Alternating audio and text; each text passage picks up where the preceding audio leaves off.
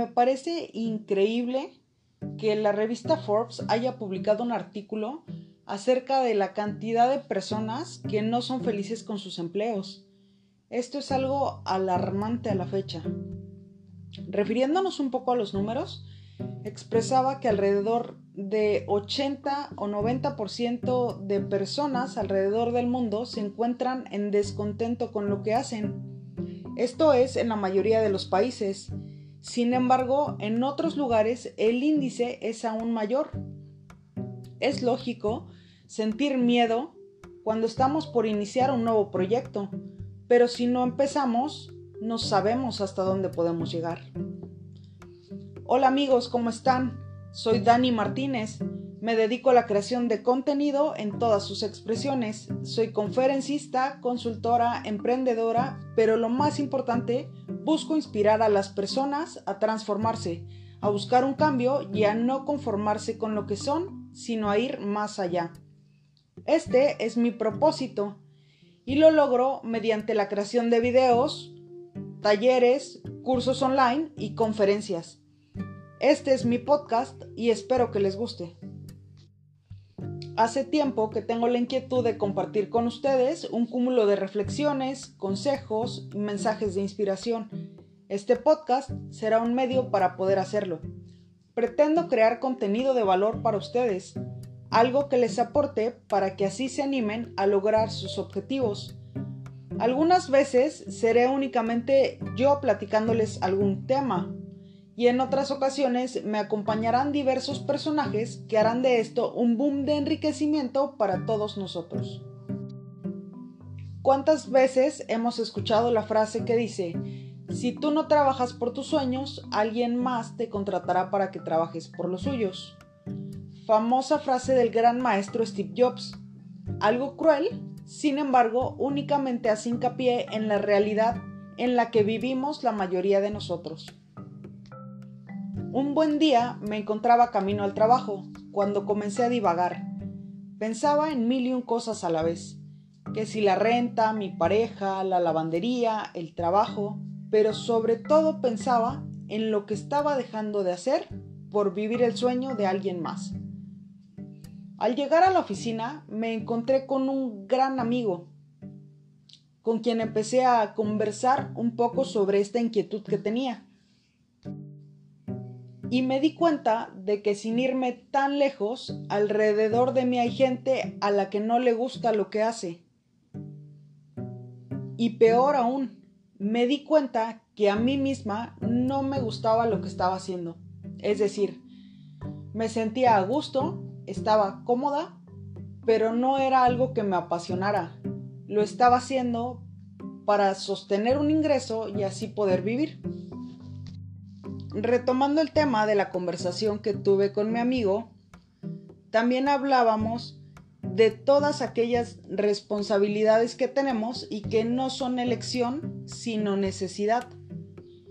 Por ejemplo, el tener una casa o pagar renta, el tener un auto o hacer uso del transporte público, preparar comida en casa o comprarla al llegar a la oficina. Todo esto representa el mayor motivo para tener un empleo. También me comentaba que de más joven él formaba parte de una banda musical y que su sueño siempre había sido tener un estudio de grabación. A lo que yo le pregunté que por qué no lo llevaba a cabo. Como para muchos de nosotros, el impedimento que él tiene es la falta de recurso monetario. Esto no debe ser algo que te limite a alcanzar tus sueños, más bien debe ser un aliciente para irte poniendo objetivos y cumplirlos en un determinado tiempo. Afortunadamente, este amigo comenzó a tomar acción y a ir paso a paso sobre su objetivo final, que es el montar su estudio de grabación. Amigo, si me estás escuchando, de corazón, deseo que este y todos tus proyectos se cumplan y funcionen más allá de lo esperado. Al igual que para toda mi audiencia. Ahora bien, ¿Recuerdan que de niños soñábamos con ser astronautas, bailarinas, futbolistas, empresarios? Díganme dónde quedaron todos esos sueños y dónde quedó el placer por hacer lo que nos gusta. Lamentablemente, cuando vamos creciendo nos vamos llenando de miedos, inseguridades, de voces en la cabeza que te dicen que no puedes, que siempre habrá alguien que lo haga mejor que tú, que no funcionará y un montón de cosas. También nos encontramos a quienes se dedican a tal o cual cosa porque los papás quieren o bien porque es lo que les toca. Con esto me refiero a puestos heredados. Bien es sabido que los notarios heredan sus plazas de generación en generación y bueno, pues si les gusta, qué padre, pero ¿qué pasa con todos aquellos a los que no les gusta y tienen que hacerlo? Bueno, pues permítanme decirles que sea cual sea el motivo que los orille a tomar una u otra decisión, siempre será posible cambiarla. El tener empleo es algo muy satisfactorio y una bendición muy grande. Sin embargo, para todos aquellos que no han encontrado su propósito en la vida, aquellos que no han descubierto su misión o bien desarrollado sus talentos, o que se encuentran simplemente en un lugar cómodo, bien valdría la pena salirse de su zona de confort o su zona de miedo para hacer algo por ustedes, ¿no lo creen?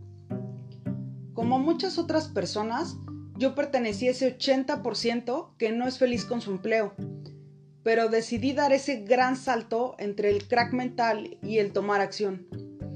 Para aquellos que no saben qué es el crack mental, permítanme explicarles un poquito.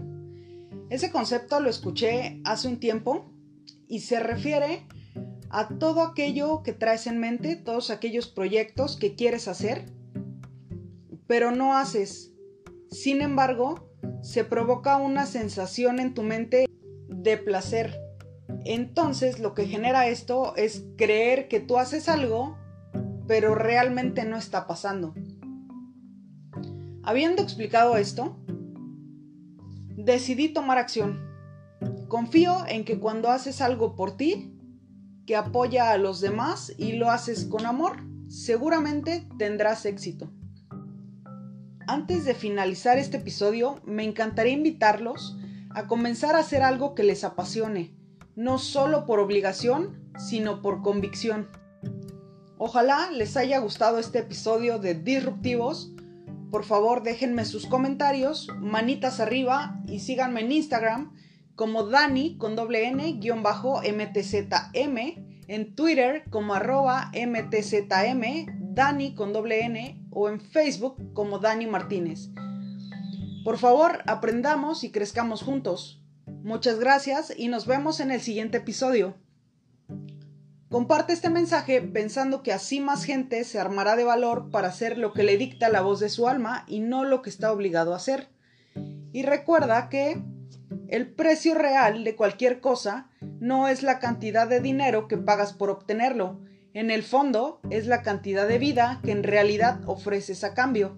Dime tú entonces, ¿cuánta vida estás pagando por obtener todas esas cosas que quieres.